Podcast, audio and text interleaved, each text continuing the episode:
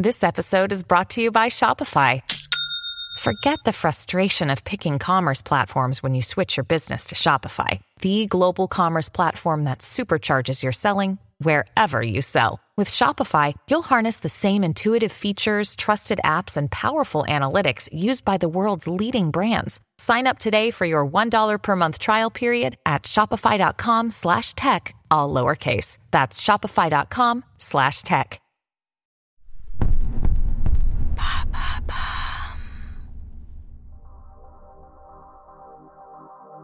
Bonjour à tous, je suis Alice Vacher, je vous souhaite la bienvenue dans l'empreinte. L'empreinte, c'est un podcast unique qui s'intéresse à la révolution du sens. Moi, mon sujet de prédilection, c'est l'empreinte que peuvent laisser des entreprises sur notre planète. Chaque semaine, des PDG de grands groupes, des start ou encore des responsables RSE répondent à mes questions pour essayer de comprendre ensemble comment les entreprises agissent aujourd'hui pour notre planète.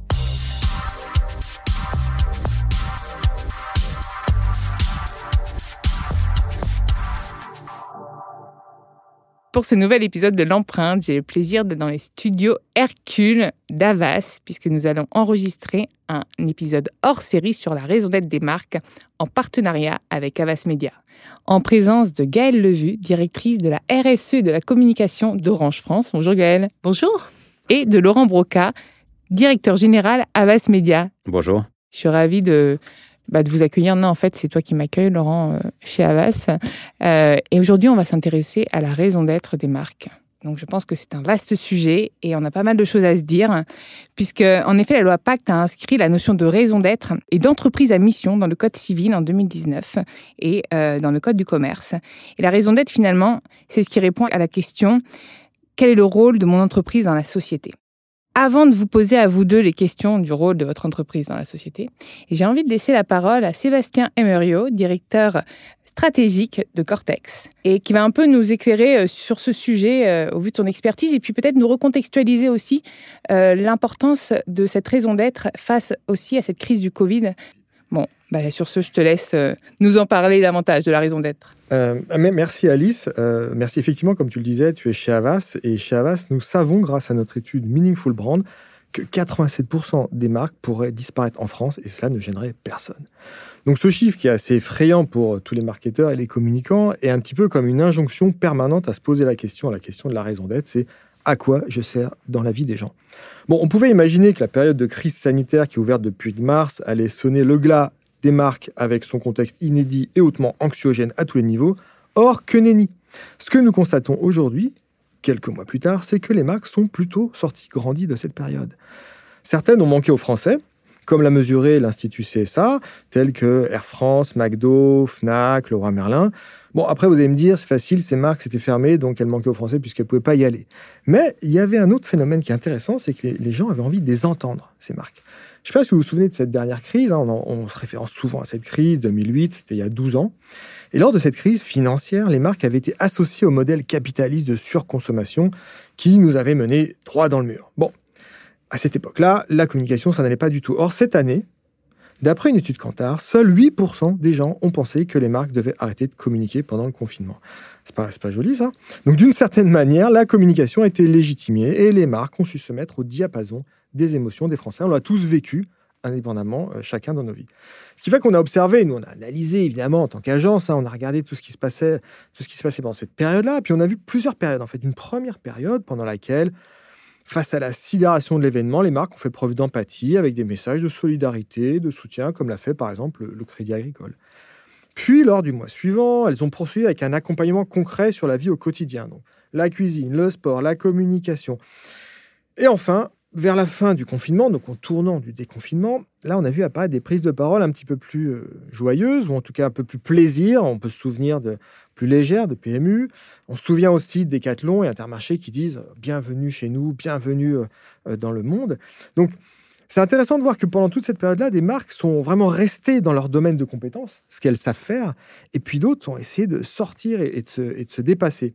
Ce qui fait que si on reprend la terminologie établie pendant le confinement, ben, on voit qu'il y a des marques qui étaient en première ligne face à la guerre sanitaire. On pense encore à LVMH et son gel, on pense à Decathlon et, ses masques.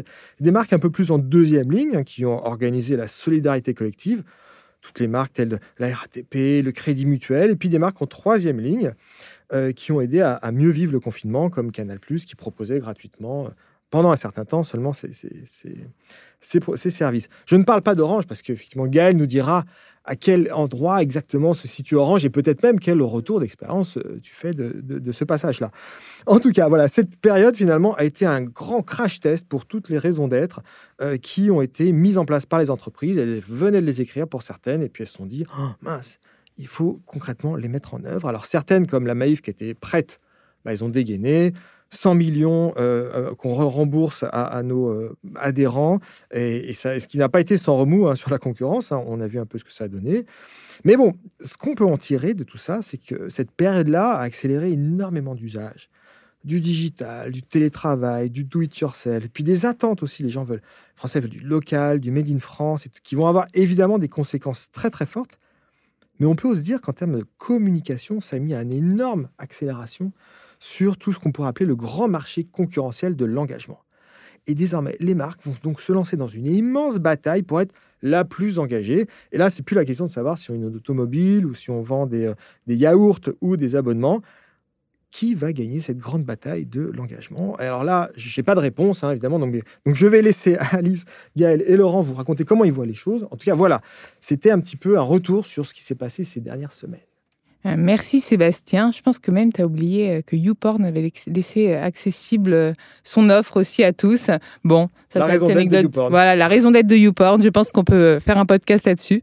Laurent, Avas a été un des premiers acteurs à introduire le terme de meaningful brand. Est-ce que tu peux m'expliquer ce que signifie ce terme? Alors, meaningful brand, littéralement, ça veut dire marque porteuse de sens. Ce qui est intéressant, c'est que c'est quelque chose qui pour nous n'est pas nouveau, parce qu'en l'occurrence, euh, c'est dès 2007 où on s'est penché sur ce sujet-là. À l'époque, ça s'appelait pas Meaningful Brand, ça s'appelait Sustainable Future, un avenir durable.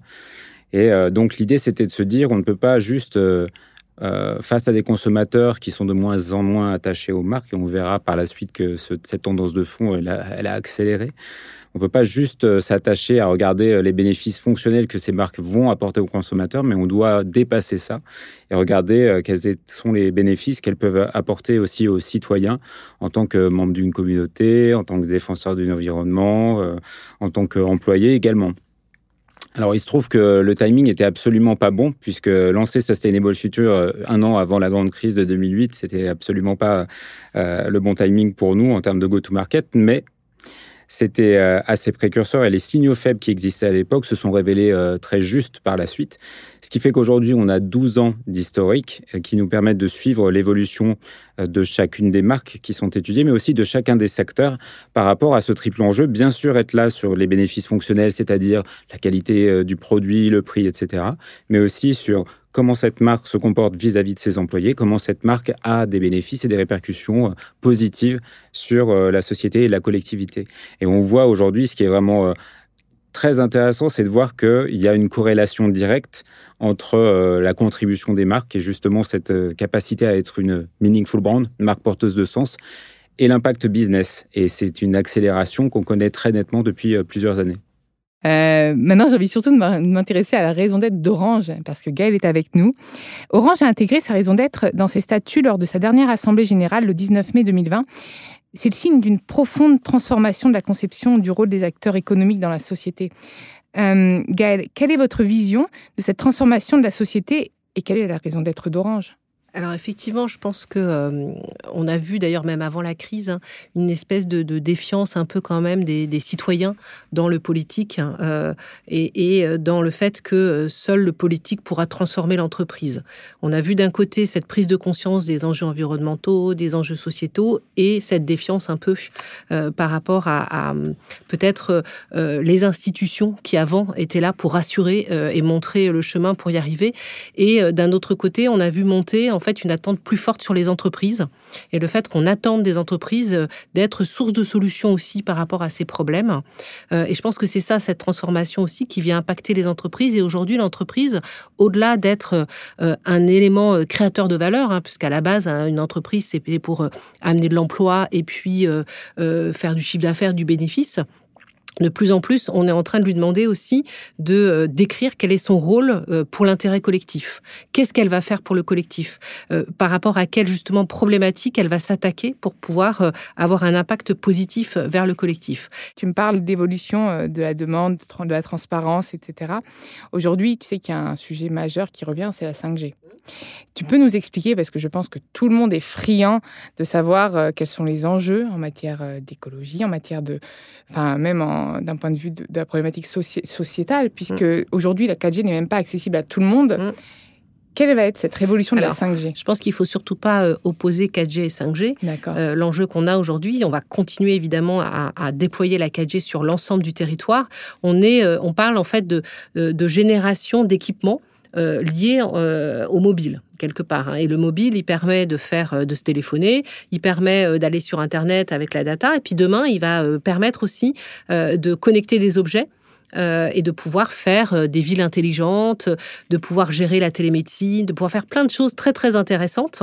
et, ça permettra de faire ce que la société a envie qu'on fasse derrière avec. Hein. Donc c'est qu'il y avait une demande. Il y a évidemment une demande et puis ça permet aussi, d'un point de vue compétitivité, d'accompagner euh, l'ensemble de la France euh, sur ces sujets-là, le, monde industriel en France euh, qui a besoin de faire évoluer ses technologies mobiles pour avoir encore plus de mobilité et de réactivité.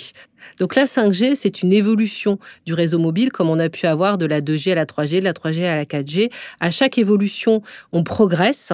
Euh, on progresse sur euh, la réactivité des réseaux, on progresse sur euh, l'empreinte environnementale de chaque, de, chaque évolution de, ces technologies. Typiquement, pour transporter un giga de data en 5G, il faut 10 fois moins d'énergie qu'on avait en 4G. Donc c'est un exemple. Donc on progresse. L'idée, c'est vraiment de faire mieux hein, au fur et à mesure. Ce qui est important sur cette nouvelle technologie, c'est que elle, est prometteuse. Elle a dans son, en son sein entre guillemets euh, beaucoup d'innovations euh, très positives, euh, comme la télémédecine, comme la compétitivité hein, de certaines zones industrielles. On prend les ports. Aujourd'hui, le port du Havre, par exemple, peut avoir besoin de mettre ces technologies-là pour devenir un port effectivement plus compétitif, ou en tout cas rester dans la compétition, parce que les autres ports en Europe vont être équipés de 5G. Donc c'est de l'innovation, c'est du progrès, et c'est du progrès qui sera euh, positif pour la société si la société, effectivement, s'organise euh, et en fait quelque chose de positif. Je sais qu'on aura matière à, en parler. Donc, si les auditeurs ont envie qu'on fasse un podcast dédié à la 5G, on peut. On a matière avec Gaël. Euh, là, j'ai envie de revenir sur le rôle des marques dans la société et les consommateurs et surtout l'évolution des, attentes des consommateurs devenus consommateurs qui veulent davantage de transparence, de traçabilité, d'éthique euh, comment, euh, comment Orange accompagne euh, cette demande finalement des consommateurs? Bah, je, pense qu'effectivement, il y a à faire de la pédagogie. Euh, on parlait de la 5G, typiquement sur un sujet comme ça. Ce qui est important, c'est de répondre à toutes les questions. Euh, Qu'il y ait un débat de société sur un sujet comme la 5G, c'est tout à fait normal et c'est même très sain euh, qu'on se repose la question de euh, à quoi sert l'innovation, à quoi servent ces nouvelles technologies. Nous, notre rôle à nous, c'est pas de prendre position à la place de la société. En revanche, c'est d'apporter toute notre connaissance et tout, tout, notre savoir d'opérateur pour aider en fait à se faire une opinion. Et concrètement, finalement, lors de cette crise sanitaire, euh, quel, est, quel, a été l'enjeu majeur et le rôle des marques, et notamment d'Orange, dans ce, dans ce contexte? Alors moi, je dirais que nous, on a eu quatre rôles euh, vraiment, euh, on va dire, au fur et à mesure de la crise. Le premier, évidemment, c'était que nos réseaux tiennent. Je ah, pense mais oui, que, mais oui, imaginez c'était un vrai sujet, ça. Sans, sans fibre ou à la maison, sans 4G, sans etc., ça aurait été une catastrophe. Enfin, c'est déjà une catastrophe. On a vécu déjà mm. exactement quelque chose de, de très compliqué. Mais voilà, donc je pense que le premier, premier rôle, euh, c'était de tenir notre rôle d'opérateur et de faire que nos réseaux fonctionnent. Donc ça, c'était vraiment euh, primordial. Euh, ensuite, ce qui était important aussi, c'est qu'on soit là pour accompagner nos clients qui se retrouvaient avec des problématiques d'usage, de SAV, etc. Pareil, pour pas les laisser en plan et complètement en marge de, ce qui pouvait se passer pendant le confinement. Donc on a eu des actions, j'en prends une par exemple, en interne, où on a monté une plateforme qui s'appelait Let Me Help, où les, où les métiers métiers qui étaient un peu, entre guillemets, moins sous tension que d'autres, on leur a demandé s'ils acceptaient, en fait, de venir aider les métiers qui étaient plus sous tension, donc typiquement les plateaux téléphoniques pour répondre aux clients. Euh, justement sur de l'aile d'usage, etc. Et on a vu une, immense solidarité se faire euh, dans l'entreprise. Donc ça, c'était quand même assez, euh, assez sympa. Troisième point, évidemment, c'est accompagner ses salariés. Je pense que une entreprise, avant tout, elle ne peut pas parler d'ailleurs de RSE, de raison d'être, si déjà vis-à-vis de ses propres salariés, elle n'a pas une démarche qui est voilà qui est responsable. Et puis et puis enfin, on a effectivement joué aussi un rôle sur l'entraide externe. on a distribué des airbox, des milliers d'airbox box, de tablettes, etc. aux EHPAD pour garder le lien. Euh, on a lancé une belle campagne, euh, Restons ensemble. Euh, c'est le hashtag, on l'a sur les réseaux, exactement, ensemble. qui, qui, permettait de faire le lien entre des jeunes générations très à l'aise avec un mobile et puis peut-être leur aîné plus à l'aise avec la télé. Et donc, du coup, voilà, on, on, a fait des choses comme ça. Donc là, on était plus dans un rôle, effectivement, d'aide, de participation à l'effort national. Tu me parlais de traçabilité et euh, je vais rebondir là-dessus puisque Orange et Avas, vous avez été, euh, vous avez mis la RSE au cœur de vos stratégies. Quels sont les indicateurs clés pour mesurer du coup ces performances Je laisse la parole. On va, on va commencer par Gaël, peut-être. Alors, du coup, nous, sur l'ensemble de, de, nos actions de, de, RSE, on a, on a pris dans le cadre de notre nouveau plan stratégique, en fait, des, des, des objectifs très clairs. C'est-à-dire qu'on a toute une partie de nos objectifs qui sont sur l'environnement et en particulier liés euh, à la neutralité carbone en 2040. Donc, avec un, un certain nombre, on décline ça euh, à 2025 avec des baisses d'émissions d'équivalent CO2, avec euh, des engagements sur la flotte de véhicules électrifiés, etc. Donc c'est très très euh, euh, pratique, euh, très voilà très clair. On sait exactement là où il faut qu'on agisse, et donc on va gérer quelque part ce CO2 presque comme on pourrait gérer nos euros, c'est-à-dire qu'on se dit qu'on a besoin aujourd'hui de faire voilà les entreprises fonctionnent par exemple avec des business reviews où on vérifie est-ce qu'on est dans les clous de ce qu'on avait dit qu'on allait faire, ben, on va faire pareil sur l'environnement et on va vérifier qu'au fur et à mesure qu'on avance, on est bien dans les clous euh, et que euh, les, actions qu'on a mis en place sont suffisamment fortes pour tenir la trajectoire qui est quand même extrêmement ambitieuse, hein, on, le sait tous. Donc ça, c'est sur la partie environnementale. On s'est par exemple donné aussi des KPI sur euh, un volume de téléphones recyclés, un volume de vente de téléphones reconditionnés, enfin bref, toute une série comme ça de, de, de KPI très clairs chiffré. Donc vous entourez de, de, de start-up type, euh, type Black Market ou est-ce qu'il y a Non, non, on va faire au direct. En fait, ce qui est important pour nous, c'est que je pense que ces sujets, en particulier sur l'environnement, c'est que ça transforme l'entreprise. Ce que tu as dit euh, euh, est, est, très intéressant sur le fait qu'il fallait, il y avait une corrélation entre le business et l'entreprise qui a du sens et qui a un impact. moi, je pense qu'il faut surtout pas opposer les deux. Au contraire, c'est juste une autre façon de faire son business. et donc c'est pour ça qu'on va suivre ça, mais ça nous concerne nous au sein de l'entreprise. C'est comment je fais différemment euh, mon business, sur quel levier je vais aller chercher euh, du business, mais de façon responsable, en, ayant en tête ces enjeux sur l'environnement, par exemple. Et puis, le deuxième axe de notre euh, politique de RSE, c'est tout ce qui, touche à l'inclusion numérique. Et là, c'est pareil, on s'est fixé, on, lance des, ce qu'on appelle, nous, des ateliers numériques pour permettre à tout le monde de savoir se servir correctement du numérique. c'est des ateliers gratuits. Ben là, on se fixe un nombre de personnes euh, formées, par exemple, ou euh, le retour, on va mesurer, on va demander aux gens s'ils sont contents ou pas. Donc voilà. Donc, donc en fait, c'est assez classique au final. C'est euh, des objectifs, des KPI, un suivi et des plans d'action pour être sûr qu'on est dans les clous. Et quand c'est pas suivi, on met des coups de bâton. non, on n'est pas comme ça.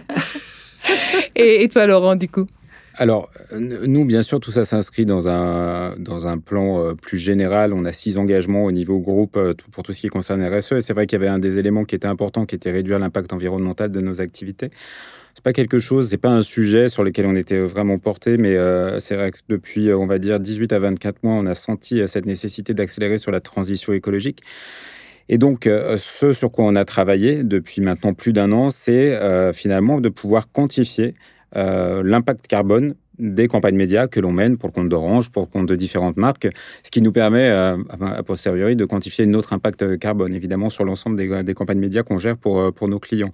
Alors, ça a été une tâche de longue haleine, mais aujourd'hui, on est la seule agence sur le marché à disposer de, de cet indicateur, Avas Impact Carbone, donc, pour, sur la base d'un plan qui comporte plusieurs types de médias, l'affichage, de la presse, de la radio, du digital, etc., va pouvoir quantifier les émissions carbone.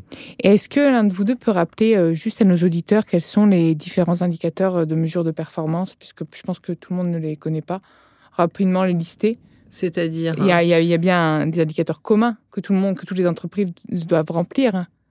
Alors, je ne sais pas ce que dans tu as en tête. RSE. Alors, dans le rapport RSE, effectivement, on, doit, euh, on se doit de, de redonner, euh, nous, ce qu'on met dans, dans, notre rapport, euh, nos consommations sur les, énergies, des équivalents, parce qu'en fait, on, transforme, on va transformer les énergies en équivalent CO2. Donc, c'est tout un, tout un système qui permet de transformer tout ça et ce qui permet d'avoir quelque part un, une référence commune qui est l'équivalent CO2. Hein, c'est ça qu'on suit.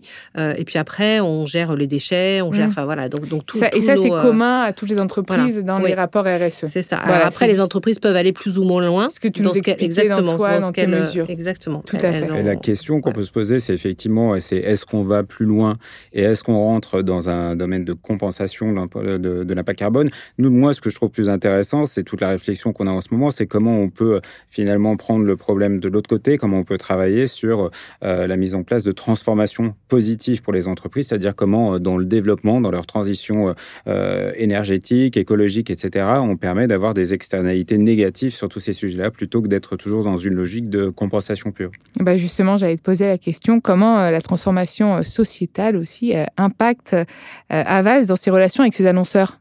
Alors, ce qui est intéressant, c'est que on travaille, comme je vous l'ai dit, depuis 12 ans avec Meaningful Brands. On a tiré le fil pour travailler aussi sur la notion de Meaningful Media, c'est-à-dire comment, dans les plans médias, et on active euh, des euh, euh, providers, des, publishers qui, sont le tout en respect de, l'écosystème français par rapport aux plateformes évidemment. Il se trouve que Meaningful Brands au départ c'était juste un sujet de curiosité. Grosso modo, ça nous donnait l'opportunité tous les 18 mois d'aller présenter des, éléments à, nos clients partenaires. depuis quelques années, c'est devenu vraiment un rendez-vous avec eux. naturellement, chaque étude nous permet bah, de décortiquer avec eux les éléments sur lesquels ils performent les éléments sur lesquels il y a des améliorations à faire, d'intégrer ça dans nos réflexions en collaboration avec la marque, en collaboration avec leurs autres agences, agences créatives notamment, pour voir quel type de dispositif, euh, quel type de médias, quel type de solutions, même euh, intégrant du contenu, on peut mettre en place justement pour travailler euh, sur ces items-là. Et donc, donc là, on parle aussi des clients. Et dans les stratégies, finalement, comment est-ce que Avas accompagne ces nouvelles stratégies?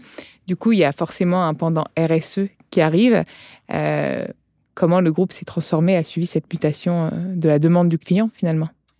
Surtout, surtout que on parle beaucoup de greenwashing en matière de marque, les marques doivent demander de pouvoir communiquer en toute transparence sur leurs actions euh, en matière euh, bah, de RSE sans, sans se vendre dessus. Comment, euh, voilà, comment un groupe comme Avas peut aider Je pense qu'on est tous dans la pièce assez convaincus, y compris Gaël, sur le fait que communiquer sur la RSE, si on reprend les schémas de communication classiques et propres à la publicité descendante telle qu'on la connaît, il y a quelque chose qui est un petit peu dérangeant par rapport à ça. Donc ça nécessite de réfléchir à des nouveaux formats de communication. C'est ça qu'on trouve assez intéressant. On s'est penché dessus et euh, c'est vrai qu'on a, développé euh, des solutions euh, qu'on a appelées Meaningful Content pour mettre en lumière justement ces engagements-là de manière différente. Après, euh, les engagements RSE, ils appartiennent naturellement à la marque. Tout notre travail, c'est plutôt d'être dans un échange pour identifier euh, ceux qui peuvent être intéressants à apporter en communication et la manière de le faire naturellement.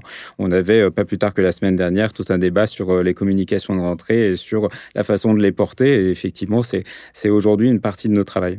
Les budgets marketing ont bien diminué à cause de la crise euh, bah, du Covid. Est-ce que cela a un impact direct forcément euh, bah, sur un groupe comme Avas? Bien sûr, c'est un impact euh, sur l'économie du groupe, mais l'important, en fait, c'est de prendre ces, euh, périodes de, contraintes en termes de budget, justement pour euh, recentrer le discours, la, communication sur les bons messages. En fait, tout à l'heure, on parlait des enjeux des marques pendant, pendant la période qu'on vient de traverser. On a beaucoup parlé d'engagement des marques. Ce que je trouve intéressant, c'est que l'enjeu principal des marques aujourd'hui, c'est évidemment d'être engagées et pas juste de clamer qu'elles sont engagées, mais c'est surtout d'être juste, juste par rapport à ce que les Français traversent ont traversé euh, au début de l'année, mais vont continuer à traverser car on sait que la crise économique est là, que la rentrée va être difficile. Donc comment porter des discours publicitaires qui auront forcément une vocation commerciale in fine pour être en résonance quand même avec cette période de difficulté qui va être celle des Français à la rentrée? Je pense que c'est tout l'enjeu d'ailleurs pour les entreprises aujourd'hui et c'est toute la place de la RSE de ne pas euh, opposer euh, cette volonté effectivement d'avoir un impact positif sur la société et ce, ce, nécessaire de faire du business parce qu'une entreprise reste, on n'est pas une association, on n'est pas une ONG, on reste une entreprise, euh, on a des salariés, il faut effectivement faire notre business et de trouver ce que je disais tout à l'heure, c'est une façon de transformer sa façon de faire. Donc je, je pense que il y a évidemment des solutions pour faire autrement. il y a du social business. C'est une façon aussi. Euh, on a lancé une offre euh, euh, coup de pouce Pour permettre à des gens qui ont des difficultés économiques d'avoir quand même accès à de la fibre ou en tout cas à, de l'internet à la maison. Et c'est une offre qui package un bon prix, un PC parce que souvent la problématique c'est l'équipement. Euh, et puis aussi et on l'a vu euh, pendant le confinement voilà hein, exactement c'est l'équipement. Mm. et puis des cours gratuits pour comprendre comment on s'en sert. Donc typiquement on voit qu'on a d'autres façons de faire euh, son business. Donc à nouveau moi je pense qu'il faut surtout pas les opposer. Ce qu'on a vu aussi c'est que dans les études dans toutes les études clients enfin de sociétés qu'on a on voit bien que ça devient de toute façon une attente des clients. Donc faire du marketing faire du business c'est répondre aussi au marché à ses attentes.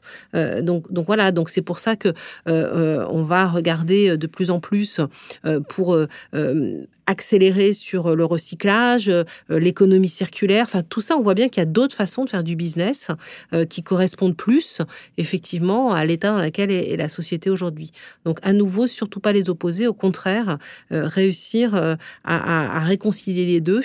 et de temps en temps, il faudra prendre des arbitrages. Alors, ce sera pas facile, c'est vrai qu'il faudra le faire, mais c'est pour ça aussi qu'on se dote d'une raison d'être pour justement avoir la boussole pour pouvoir prendre les bons arbitrages C'est une question qui appelle pas nécessairement une réponse technico-mécanique. Je dirais euh, si on veut répondre à cette question, il faut repasser par le fait de placer l'humain au cœur de sa stratégie. On en discutait euh, récemment en disant que les entreprises, elles ont dû vraiment changer leur discours, puisqu'en 10 ans, elles ont dû s'adresser d'abord à des consommateurs, puis à des clients et maintenant à des citoyens.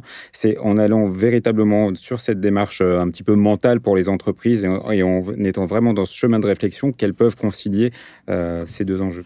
Et je pense que le numérique est un super vecteur d'innovation, justement.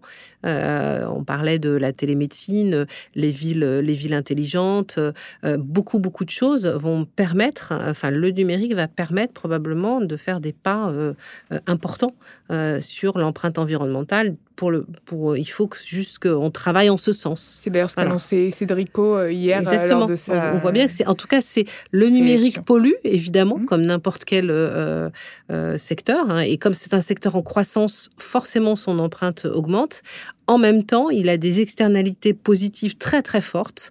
Euh, et donc, il faut pas regarder le verre à moitié vide, il faut regarder euh, le, de façon globale. Et je pense qu'on a plutôt un, et on va en tout cas, c'est l'enjeu de la société de faire que euh, euh, la vision complète, elle, est plutôt du côté positif que, euh, que négatif. C'est une question de balance. Exactement, et de choix de société. De balance, tout à fait. Et ma dernière question, c'est pour toi, Laurent. on va parler quinquennat. je suis plaisante, ne parle pas politique. sur les prochaines, enfin sur, sur cinq ans, comment est-ce que Avas compte accompagner ses clients. Est-ce que tu penses qu'il va y avoir encore une évolution de la demande, une évolution même de la transformation au sein d'Avas sur, sur ces sujets-là? Bien sûr. Alors, comment on va les accompagner? Nous, Meaningful Brand sera toujours de plus en plus central, puisque toujours de plus en plus en résonance avec euh, les attentes des marques, les attentes des citoyens, etc. Euh, on, travaille également sur euh, la notion de Meaningful Media, c'est-à-dire comment respecter, veiller à respecter des équilibres dans les modes de communication entre, d'un côté, des éditeurs français ou des, des providers de solutions technologiques français, et puis de l'autre côté, les, plateformes. Donc ça, c'est, on va dire, en vision macro, c'est ce qu'on souhaite faire. Je dirais qu'en vision micro, ce qui est assez intéressant dans notre métier, c'est qu'on est toujours quand même très ancré sur euh, un agenda qui est un agenda de, productivité, de prix, de pricing, de performance économique pour aller chercher du média.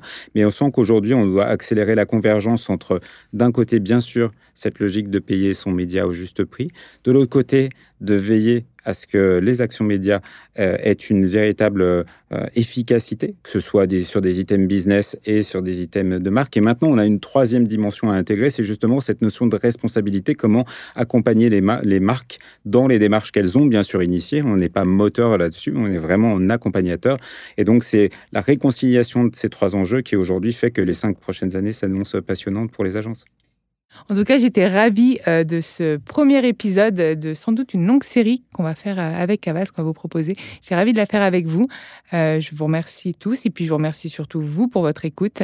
vous pouvez retrouver tous les épisodes sur Podinstall, Deezer, Spotify, toutes les applications de podcast. N'hésitez pas à liker, partager, commenter le podcast ou peut-être même à nous laisser quelques petites étoiles sur Apple Podcast. Ça, ça me ferait vraiment plaisir et puis ça permettra à l'empreinte d'avoir davantage de visibilité. Bonne journée à tous. Merci, au revoir. Merci.